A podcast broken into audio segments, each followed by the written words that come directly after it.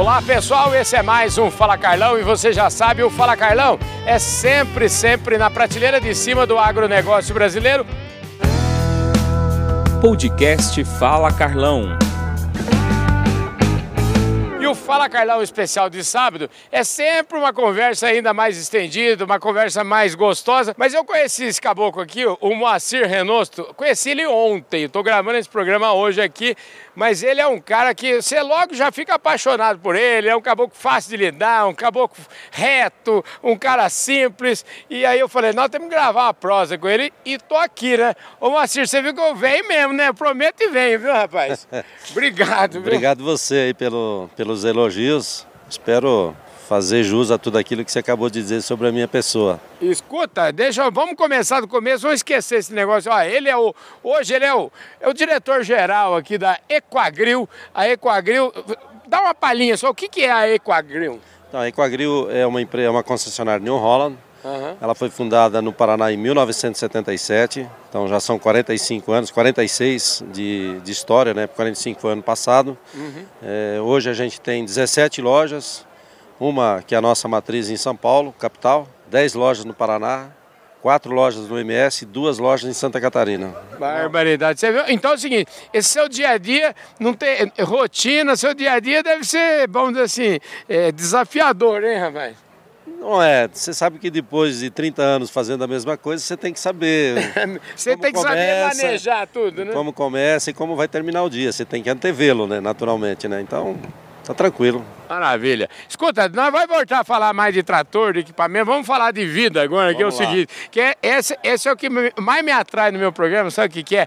Eu sempre digo que as pessoas aqui, ninguém nasce presidente de nada, ninguém nasce diretor geral, ninguém nasce gerente, todo mundo nasce do mesmo jeitinho, todo mundo nasce com uma boa história. Eu não, eu desconheço ninguém, todo mundo tem uma história bonita para contar, eu tenho uma história de vida interessante.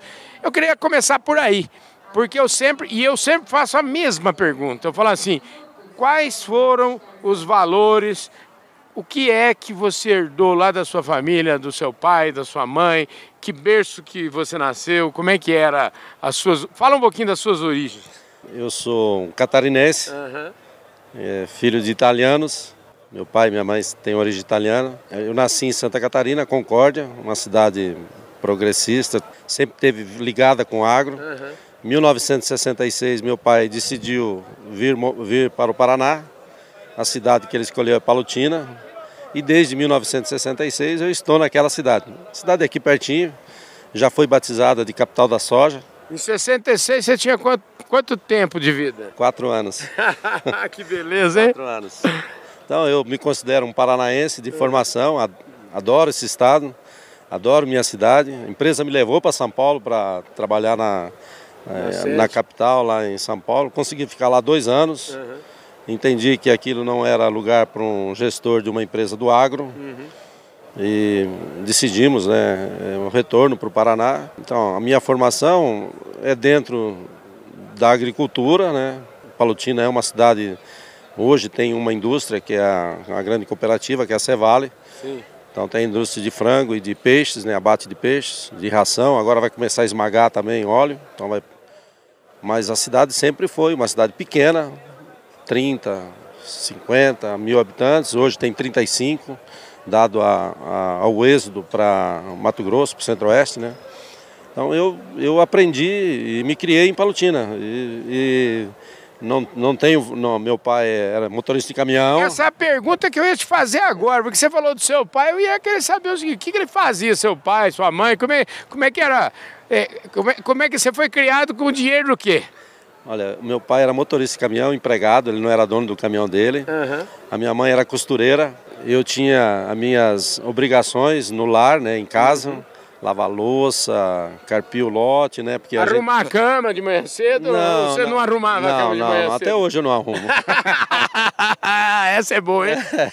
Então... Você tava lá acostumado, hein, rapaz? Esse negócio é. de arrumar a cama. não, tranquilo. É, não precisou nunca arrumar a cama. que boy, não é. precisa, você mas vai largando outra, Mas eu tinha outras Qual que eram as atribuições, no então, caso? Então, o, o zelo inicialmente o zero por, por, por um lar, né? Então, uhum. 1966, 70, é, por exemplo, é, o leite que se tomava em casa era tirado de uma, de uma vaca. Sim. E a gente, criada. No, tá, no, no, quintal, então? No urbano, uhum. no terreno. Naquela época Sim. se permitia, né? Se podia. Eu lembro lá, tinha galinha, tinha porco no, no terreno, né? Depois a, a, mudou a legislação e claro. naturalmente se proibiu e se, até hoje não se pode mais. Mas eu tinha a minha atribuição. De manhã eu tinha que é, ajudar a minha mãe a ordenar a única vaca que nós tínhamos, né? Uhum. Logo depois da ordenha, eu, ela não, não ficava na, no, no, lote, né? Então eu pegava uma corda, né? E levava ela até um, um potreiro muito próximo ali da cidade é pequena, né? Uhum. Então é, a minha primeira atribuição era essa, né? Então era, depois de ordenhar da vaca, levar ela para o pasto, né? E, e essa vaca? E no final do dia buscá-la para que ela eh, pernotasse na, na estrevaria ali do fundo do quintal. Essa vaca tinha nome ou não? Barrosa. Ah, como é que é? Barrosa. Barrosa, rapaz. E a Barrosa era o que? Era uma vaca holandesa, Jersey, mestiça, o que que era? Dá para dizer que vaca tem é, vira-lata? É vira-lata? É não? tatu com cobra. tatu com cobra, não, não me lembro uhum. a, a, a raça. Mas era um animal é, comum. Entendi, não, nada, entendi. nada de raça, não. E era só para o uso da, sim, sim. da própria família. É nós somos, gasto, como a gente É, diz, nós, né? somos, nós éramos em seis irmãos, né? Somos né, em seis irmãos. E, então a atividade era essa, né? E ajudar a mãe a lavar louça. Naquele tempo, é, casa de assoalho, sim. tinha que escovar, né? Passar a cera. E, e, aquelas coisas de lar mesmo. Então eu fazia muito isso. Então Entendi. hoje tá, acho que ninguém vai entender o que eu estou falando aqui, né? Não, eu, eu, eu entendo perfeitamente, tenho certeza que o povo entende, porque. Não na parte da tarde tinha que ir para a escola, né? Porque uhum. o pai queria que a gente estudasse e formasse para não ser nem costureira e nem. E nem motorista de caminhão. Nem motorista de caminhão. Então a, a ideia deles era que a gente estudasse para um dia ter, fazer alguma coisa boa na vida. Você sabe que minha mãe falava isso, meus filhos vão estudar. Eu não tive. Ela falava assim, eu lembro bem disso. Ela falava assim, eu não tive estudo. Minha mãe estudou até o terceiro ano primário, meu pai também. E ela falava assim, mas meus filhos vão todos estudar, pelo menos até os 18 anos, viu? É, eu consegui estudar até os 14 anos uhum. no, na, no diurno, né? Uhum. Estudando à tarde. E depois eu comecei a trabalhar, daí tinha que terminar o, o segundo grau no... À noite. À noite, né? O último, né? Foi quando eu mudei para a noite que eu consegui o emprego.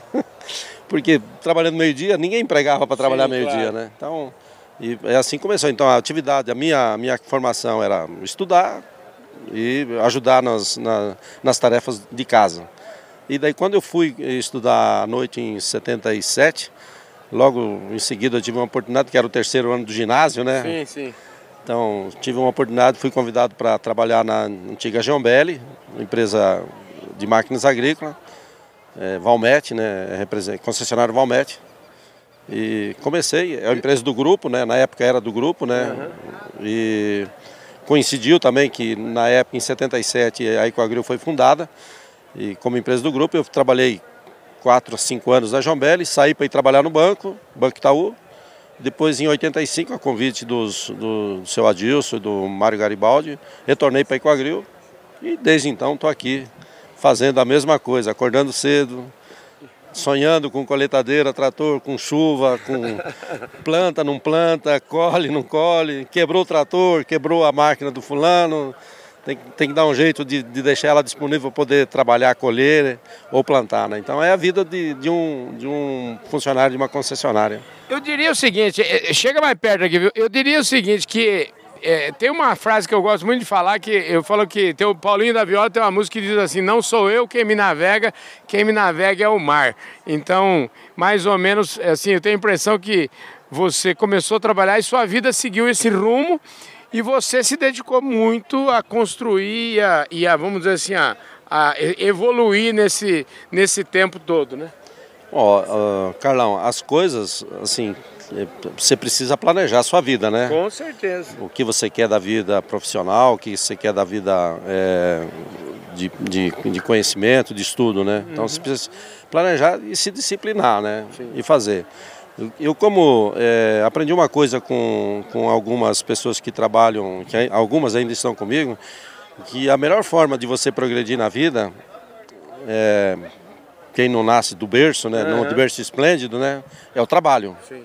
Esse negócio, eu fico imaginando, eu queria até que o senhor falasse, relatasse para mim, porque é outra coisa que a gente fala. Eu falo que ninguém nasce né? Ninguém nasce presidente, ninguém nasce é, com tudo ganho, mas e as empresas também, né? Eu queria que o senhor falasse um pouquinho, porque as empresas, o grupo não nasceu do tamanho que ele é hoje, o tamanho que ele é hoje é fruto de, um, de muito trabalho e de muito trabalho de muitas pessoas, né? Muito. É, hoje o grupo inteiro, né, considerando todas as empresas do grupo, são aproximadamente 3 mil funcionários. Vou falar só da Equagril. Uhum que é onde eu, onde, onde eu convivo e onde eu posso falar um pouco mais com, com conhecimento de causa. A gente é aproximadamente, em empregos diretos, 550 pessoas trabalham mais na Ecoagri hoje. A maioria são pais de famílias, muitos jovens que estão começando também. Uhum. A Ecoagril começou com duas lojas, Palutina, que era matriz em Marechal Rondão, 77, hoje tem 17. Então, assim, graças ao trabalho de uma equipe, alguns estão conosco ainda, Muitos passaram, estão em outras atividades.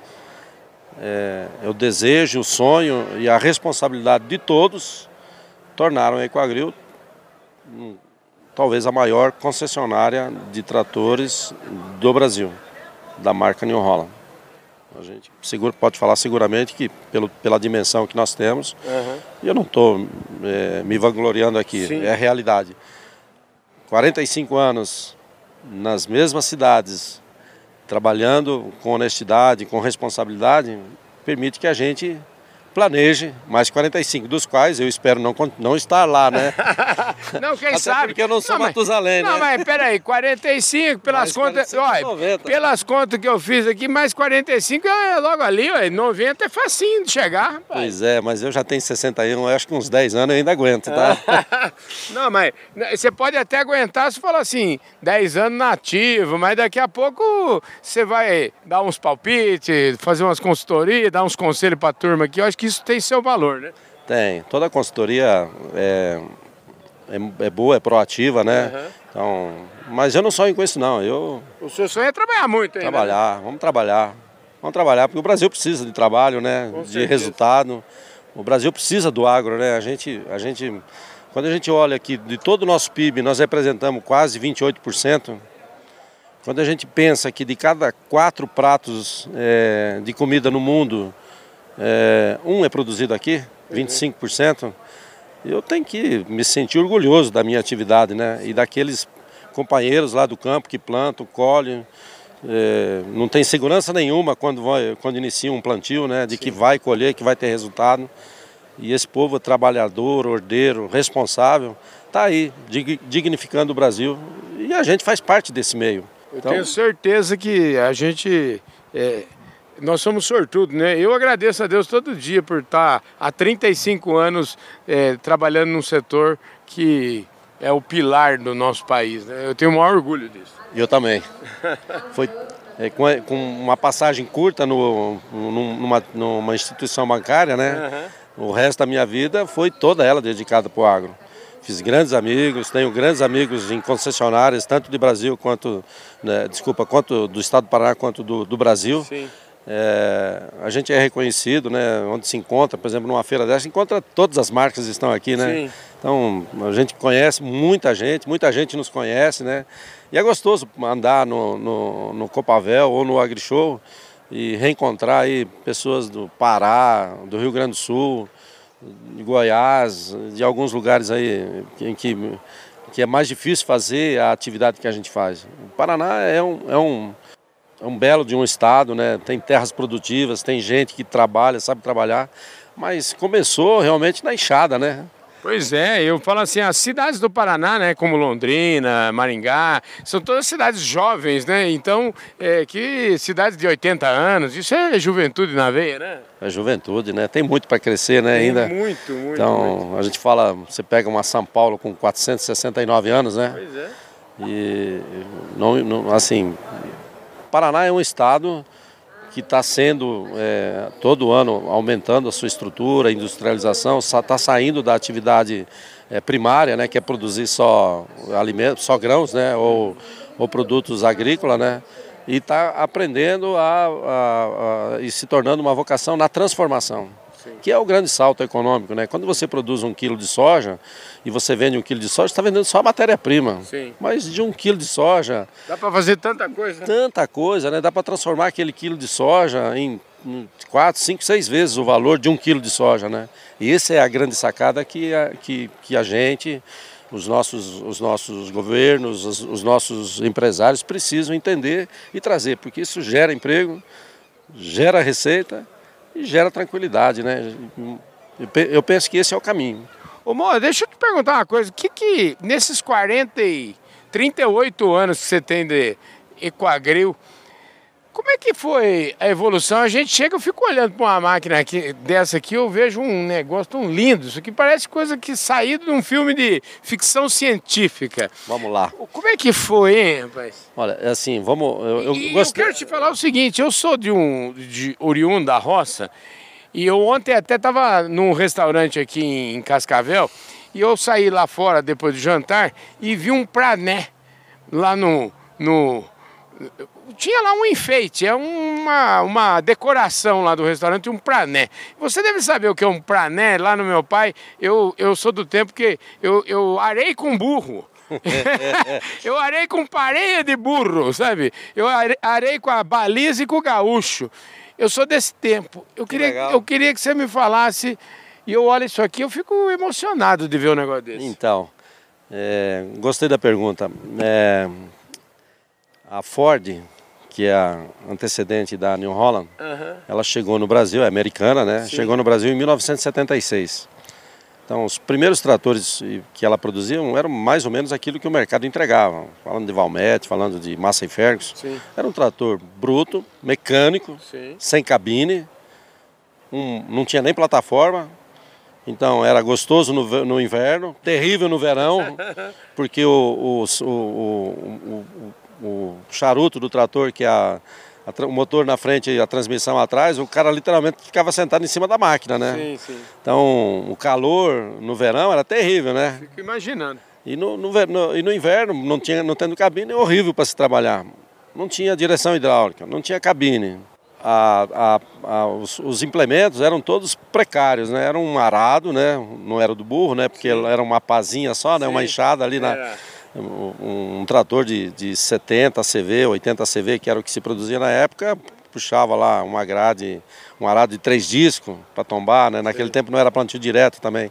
Então assim, a evolução de 77 para 2023, são 46 anos, uhum. ela se deu provavelmente de 97 para cá, em que já havia antes alguma coisa de tecnologia chegando e tal, mas nos últimos 20 anos, seguramente, as máquinas se transformaram completamente. Tá? Hoje, por exemplo, um, um trator é, totalmente tecnificado permite que o, que o operador é, fique é, apenas ali por precaução sentado na, na cabine, olhando para os monitores, né, vendo a que velocidade está, o que está plantando, qual é o consumo. Tem uma piada que fala assim, essa piada é dos aviões, mas a gente podia adaptar ela para os tratores, né, porque diz que no futuro os aviões e, portanto, os tratores como esses aqui, iam ter na cabine é, o piloto e um cachorro. E aí, mas por que, que tem um piloto e um cachorro? Que se, era o piloto é para dar comida para o cachorro. E o cachorro para... é para morder o piloto caso ele ponha a mão em qualquer coisa. Assim. então, nós já estamos chegando, já, já, existe equipamento autônomo. Uhum. Tá? Hoje é, tem algumas, algumas situações que permitem que você, é, fora do trator, consiga é, operá-lo. Sim. E tem, já tem o, o autônomo, é, por si só, autônomo é autônomo, né? não precisa de operação. Vai Sim. ter alguém num escritório operando, operando o trator à distância. Sim. Então os mecanismos estão aí. E seguramente, e cada vez mais rápido, isso vai acontecer. Uma das razões, por, por óbvio, é a indisponibilidade de mão de obra. Hoje, para você reter um operador, para você para fazer um operador, demanda tempo. É, por exemplo, lá pouca gente sabe, né? E muita gente não dá valor. Eu, como estou no meio, a gente tem essa preocupação. Para mim formar um mecânico top, uhum eu levo no mínimo seis anos. Uau! O cara, o cara começa do zero, vai fazendo as atividades, porque literalmente ele vai aprender fazendo. Sim. Vai trocar pneu com o carro andando. É literalmente, mecânico. É isso que forma, o, o, esse que forma geralmente os caras. É, então assim, seguramente, e o custo dele, para você formar um mecânico, Sim. é mais ou menos igual você formar um médico. Sim. É caríssimo. Entendi. Então, a retenção dessas pessoas é difícil, porque o meio é cruel. Por exemplo, lá um, um mecânico, é, você está aqui na região a semana, né? Uhum. Então você imagina aqui no Paraná, nas, nos, no mês de janeiro, as temperaturas média na minha cidade é 40, 37, 38 graus no termômetro. A sensação térmica passa dos 40, chega a 44, 43. E quando um equipamento desse para na roça, não tem como trazê-lo para a concessionária para o operador, para o mecânico consertá-lo na sombra. Ele tem que ir lá. Às vezes lá no meio, lá, sol de 40 graus, 45 graus, ele tem que equipamento quente, porque está arrefecido pela, pela utilização, né, motor funcionando, toda essa parte industrial funcionando, superaquece isso, e o cara tem que ir lá preparar, o, o reparar o equipamento para que ele possa voltar a produzir. Então, assim, um trabalho digno, um trabalho difícil, com cada vez menos adeptos à Sim, atividade. Tá? A fila cada vez menor. Muito menor. Então, a operação de máquinas é mais ou menos o mesmo caminho, porque um operador, para ser bom, além de pilotar o equipamento, ele também tem que ter um treinamento para manutenção básica. Entendi. E, e, e, isso custa dinheiro para o pro proprietário, quando não é o próprio que tem que fazê-lo, né? Uhum. E, e, seguramente nas grandes propriedades, a, o trabalho autônomo dos equipamentos vai ser uma das, uma das saídas para reparar e diminuir a, a necessidade de mão de obra. Olha, é, pra gente, nós estamos chegando aqui já. É, você viu que eu falei para você que a conversa é longa. A gente está chegando na reta final aqui da nossa prosa e está muito boa. A gente podia ficar conversando horas aqui. Vamos falar um pouquinho da contribuição, porque a gente está vendo, eu, eu também, como eu já te falei, a gente está há 35 anos nesse negócio e a evolução tem sido assim gigantesca. No entanto, tem é, alguns é, entendidos aí e tem um, uma frase que eu gosto muito que, que diz assim: o Paulo Herman, que eu acho que você conhece, Paulo é Herman falou assim para mim um dia, e eu repito sempre essa frase dele. Ele falou: Carlão, o agronegócio brasileiro é, é uma corrida, é um campeonato de Fórmula 1. Se a gente for fazer uma associação, é um campeonato de Fórmula 1. E nesse momento, hoje, a gente está vivendo, o campeonato de Fórmula 1 tem 24 etapas. Ele falou assim: nós estamos vivendo a volta de aquecimento dos pneus da primeira etapa. Então, assim, tem muita coisa para acontecer ainda. Qual foi a, a, contribuição de vocês aqui do setor?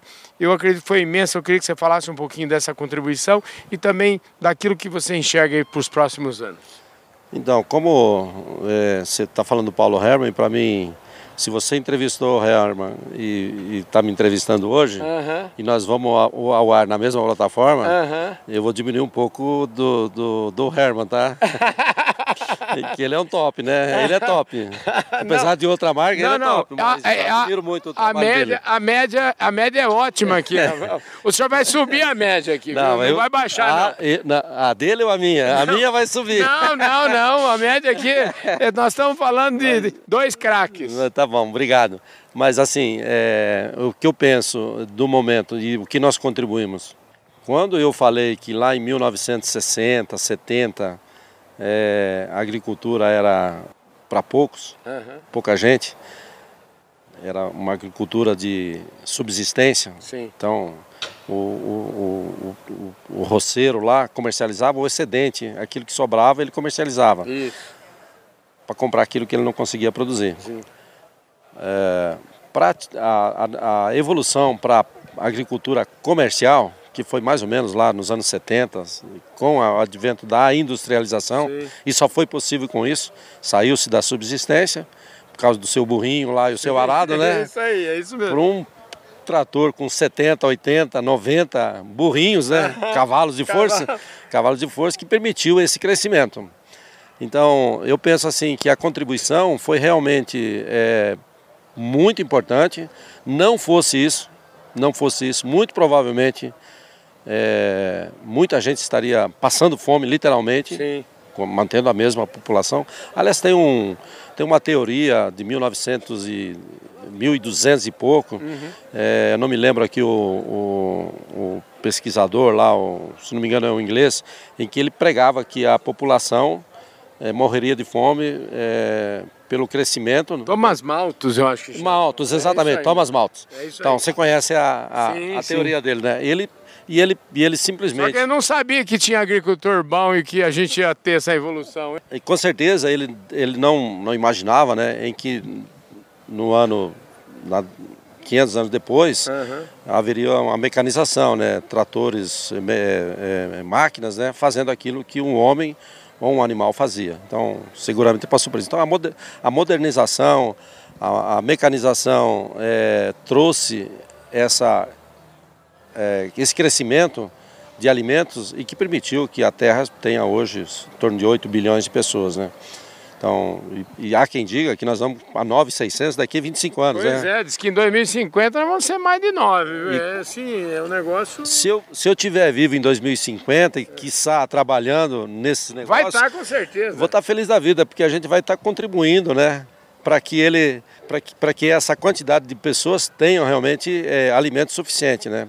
Então, seguramente, é, voltando para a pergunta, o que fez é o que nós estamos vendo. Uhum. E o que nós podemos fazer é garantir que esses 9,6 bilhões ou 10 bilhões daqui 20, 25 anos tenham uma alimentação, tenham uma vida digna e que ninguém morra por falta de comida na mesa. Então, acho que a contribuição que nós podemos dar daqui para frente é continuar nesse negócio, continuar desenvolvendo mais esse universo de, de agricultura expansiva, é, e que a gente possa, de fato, entregar para a população é, mundial e para a nossa sociedade uma vida melhor do que a gente tem hoje, com segurança alimentar, né? E esse é o nosso negócio, né? Parar de comer nós não vamos. não vai de jeito nenhum, viu? Então, meu emprego está garantido por mais uns 25 anos. Maravilha, gente. Falando em segurança alimentar, quero mandar um abraço pro Roberto Rodrigues, o homem que escreveu oh. o livro é, Segurança Alimentar. Ele vive falando né, que agro é paz, porque onde tem fome não, é difícil de haver paz. Então, Roberto, um forte abraço. Você viu só que bate-papo top de linha aqui. Querido, obrigado pela sua participação aqui nesse Fala Carlão Especial de Sábado. Foi grande. Eu que agradeço, é, espero ter contribuído com o seu programa. As pessoas que gostarem é, que estão no meu entorno, pode continuar visitando a Ecoagril lá em Palutina, tomar um café na minha sala, é, o maior prazer. Pessoal de Palutina, da região, aí de onde tem as lojas da Ecoagril, estejam certo de que nós estaremos com vocês hoje, amanhã, nos próximos anos. Ecoagro é muito forte, muito grande, uma empresa consolidada, empresa de um Paraná, uhum. e hoje está no Brasil. Faço parte dessa história e tenho orgulho dela. Maravilha, é isso aí. Quem tem muito orgulho dele, dos meus entrevistados, sou eu. Muito obrigado pela, pela sua gentileza de falar conosco. Esse foi mais um Fala Carlão especial de sábado. Eu tenho certeza que vai fazer um maior sucesso esse Fala Carlão especial de sábado. Obrigado, gente. Valeu, fui!